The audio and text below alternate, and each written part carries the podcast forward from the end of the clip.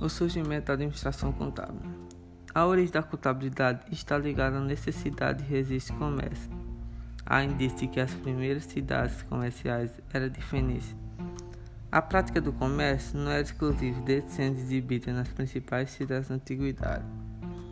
Em 1494, Frum Luca Paciolo lança um tratado de contabilidade por partido dobrado em que torna os pais da contabilidade a explanar a técnica usada no Toscano desde o século XIV.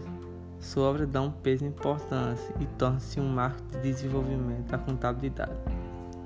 A importância da administração contábil.